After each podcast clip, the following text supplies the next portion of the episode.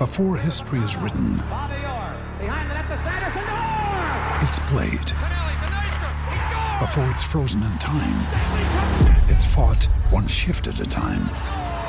Before it's etched in silver, it's carved in ice. What happens next will last forever. The Stanley Cup Final on ABC and ESPN Plus begins Saturday. We took it all. We brought them to our land. An endless night, ember hot and icy cold. The rage of the earth. We made this curse. Carved it in the blood on our backs. We did not see. We could not, but she did. And in the end, What will I become? Senwa Saga. Hellblade 2. Play it now with Game Pass. Hoy en Footbox México, amigos, vamos a analizar toda la previa del partido entre Argentina frente a Polonia y, por supuesto, México en el partido más importante de la era Martino frente a Arabia.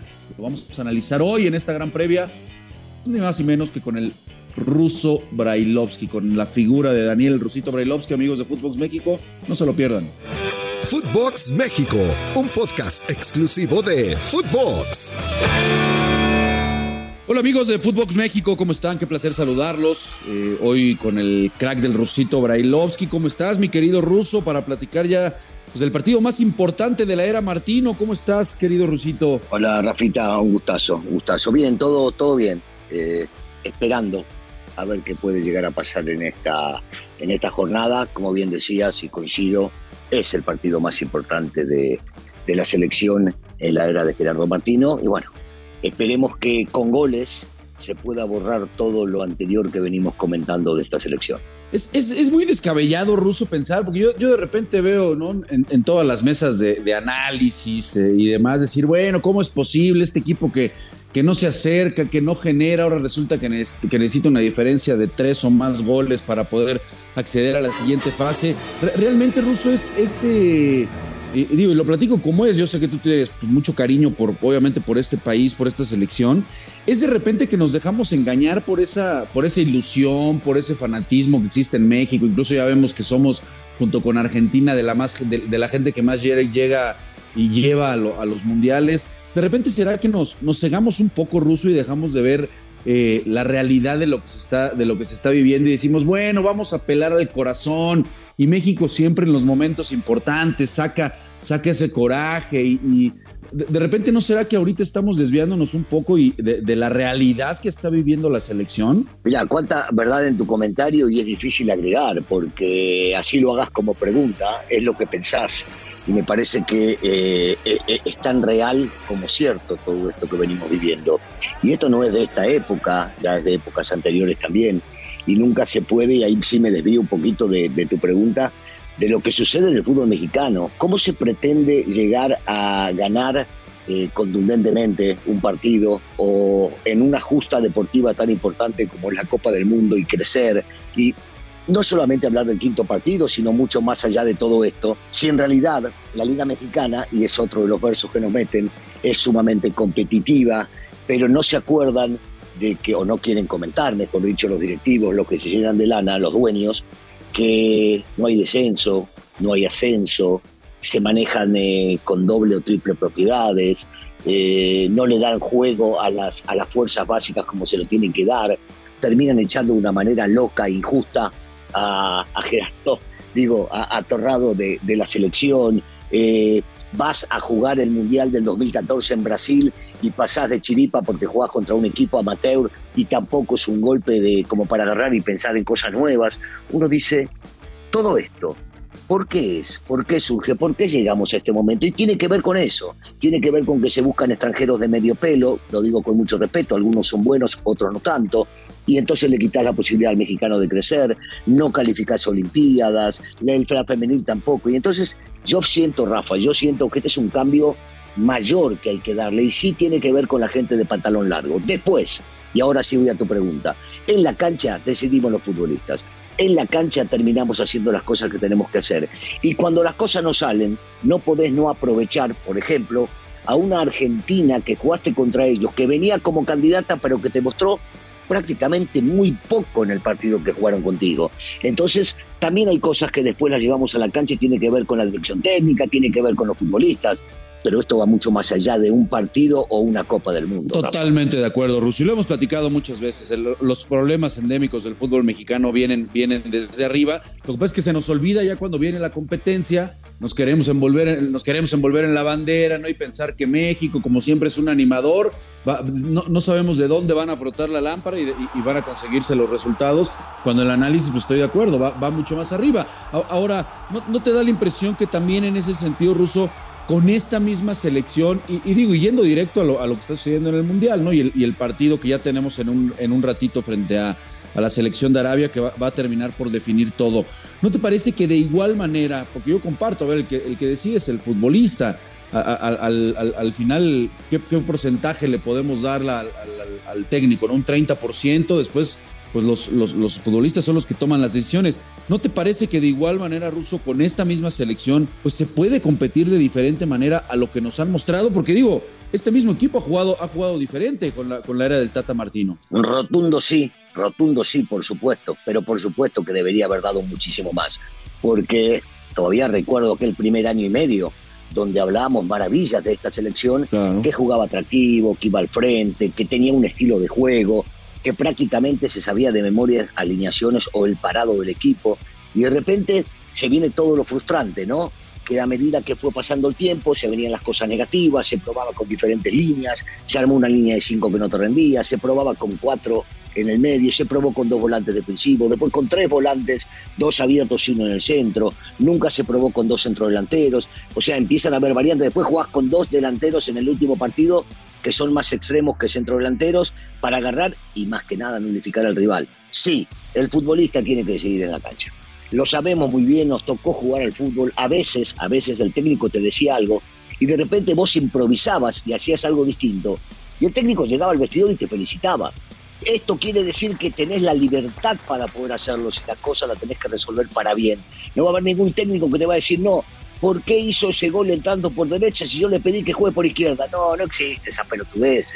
O sea, en la cancha decide el futbolista y en la cancha, desgraciadamente, no terminaron decidiendo los futbolistas en la cancha. No. Y el técnico busca alternativas si quiere salvar las cosas, porque no hay técnico que quiera perder, Rapita. ¿eh? No hay técnico que quiera perder. Te quiero invitar y recordar que puedes entrar a, a registrarte a caliente.mx Ahora, regístrate y recibe mil pesos de regalo para que empieces a apostar en vivo. Caliente.mx, más acción, más diversión. Sí, sí, de acuerdo. Yo, yo, yo cuando, cuando escucho de repente analistas que dicen, no, el Tata ya, ya está pensando nada más en irse. Por favor, ni el Tata ni los futbolistas. Todavía ante la oportunidad de tener un último partido en un mundial Nadie. No, no, no, me entra en la cabeza, Russo, eso, no, no, lo, no lo podría creer. Ahora, ¿te, gusta la sombra? Como bien, ya, ya, sabes, siempre está pegado ahí con la selección. Eh, ¿Te gustan los cambios que hace? ¿Te gusta la alineación que, que manda? Se presume que va a jugar eh, Orbelín, tratando de tener más peso en el medio campo, más generación precisamente. Mantiene aparentemente a, a Henry Martin arriba. Yo pensé que le iba a dar en algún momento entrada a, Rogelio Fones Mori, pero bueno, pues regresa prácticamente Russo a ese 4-3-3, a lo mejor Orbelín insiste un poco más adelantado, regresa Edson Álvarez, que de repente pues no se entendía como uno de los más importantes en Europa, no había jugado, Este, se hablaba de que estaba ya molesto, de que había de repente caras, caras largas, en específico por Edson Álvarez, regresa al, al, once titular. ¿Cómo lo ves, Russo? ¿Se podrá realmente eh, hacer esa gesta heroica contra Arabia? Porque pues nada más nos enfocamos en México pero uno analiza lo que es Arabia y, Arabia también depende de ellos, ¿eh? incluso para poder soñar hasta pasar en primer lugar. We took it all. We brought them to our land. An endless night, ember hot and icy cold. The rage of the earth. We made this curse. Carved it in the blood on our backs. We did not see. We could not, but she did. Senwa Saga, Hellblade 2. Play it now with Game Pass. Por supuesto que sí, por supuesto. A ver, que se puede, Rafa, sí, se puede. Siempre se puede. Esto es fútbol.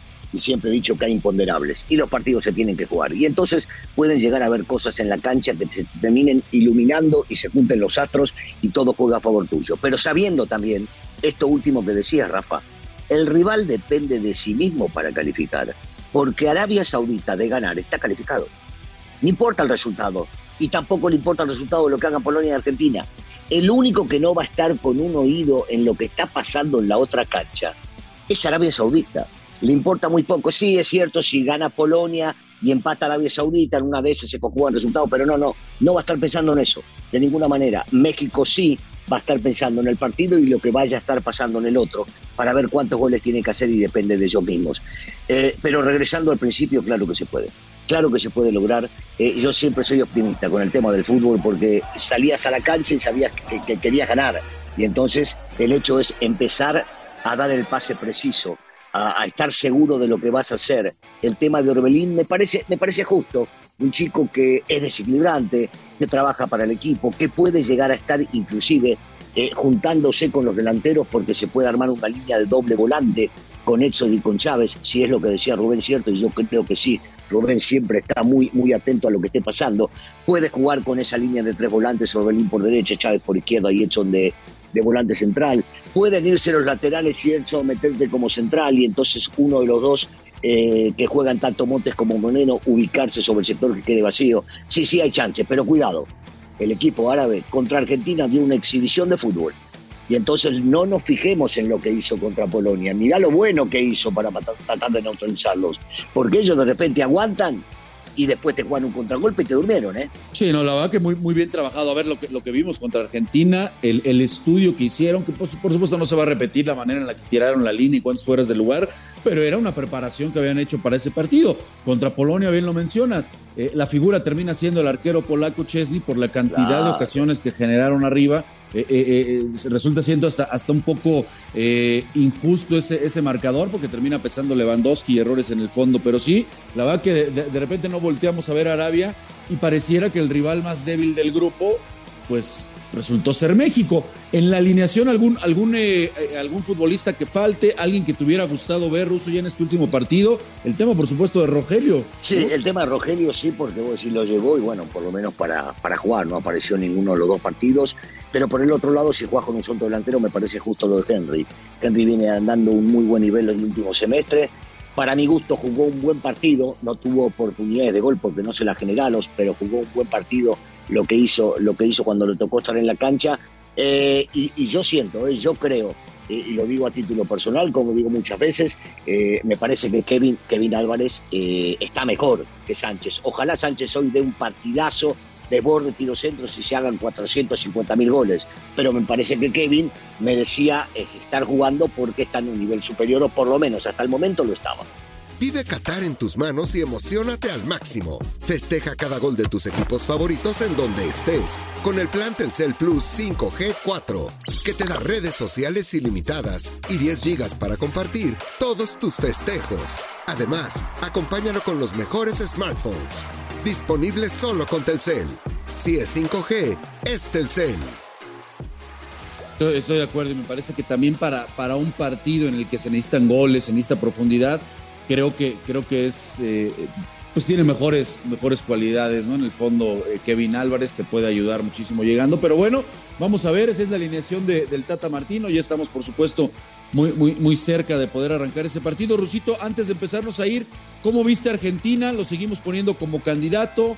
Eh, yo creo que es un, es un equipo que, que, conforme vaya a la competencia, pues tendrá que ir todavía mejorando, tiene un techo muy alto, pero, pero ¿cómo lo viste? Me parece que ganándole a México también esa presión de a poco empieza, eh, eh, empieza a desviarse, ¿no? Mira, ganó contra México porque las circunstancias se dieron. No me parece que haya jugado un buen partido. El primer partido fue nefasto, el segundo partido fue regular a bueno, apareciendo en momentos importantes como para poder llevarse el resultado. Eh, todavía no lo veo, todavía no lo veo. Lo mismo que yo decía cuando empezó el torneo, antes de que empiece el torneo, que Brasil es number one, oh. este, y lo ubico a Francia en esa categoría y lo ponía a Argentina en el segundo escalón. Por lo visto en estos dos partidos no lo puedo ni poner en el segundo escalón, este, Rafita. En una de esas, si levanta doy el nivel, si ya se sacaron, como decir, la presión después de haber ganado el partido contra México, y puede ser que regrese, sí. Pero hoy como candidatos veo a Brasil y a Francia mucho más fuertes que a cualquier otro. Estoy, estoy de acuerdo contigo. Me, ha gustado mucho también lo de España, pero bueno, hay que ver España también midiéndose a otro tipo de, potencias. Pues Rosito Brailovsky, vamos a estar muy pendientes. Es a la misma hora el partido de Argentina frente a Polonia y México-Arabia. Vamos a ver qué nos depara en este grupo, mi querido Rosito Brailovsky, amigo querido. Te mando un fuerte abrazo y muchísimas gracias a toda la banda de Footbox México por escucharnos. Abrazo fuerte, Rafita. Un saludo para todos. Esto fue Footbox México, solo por Footbox.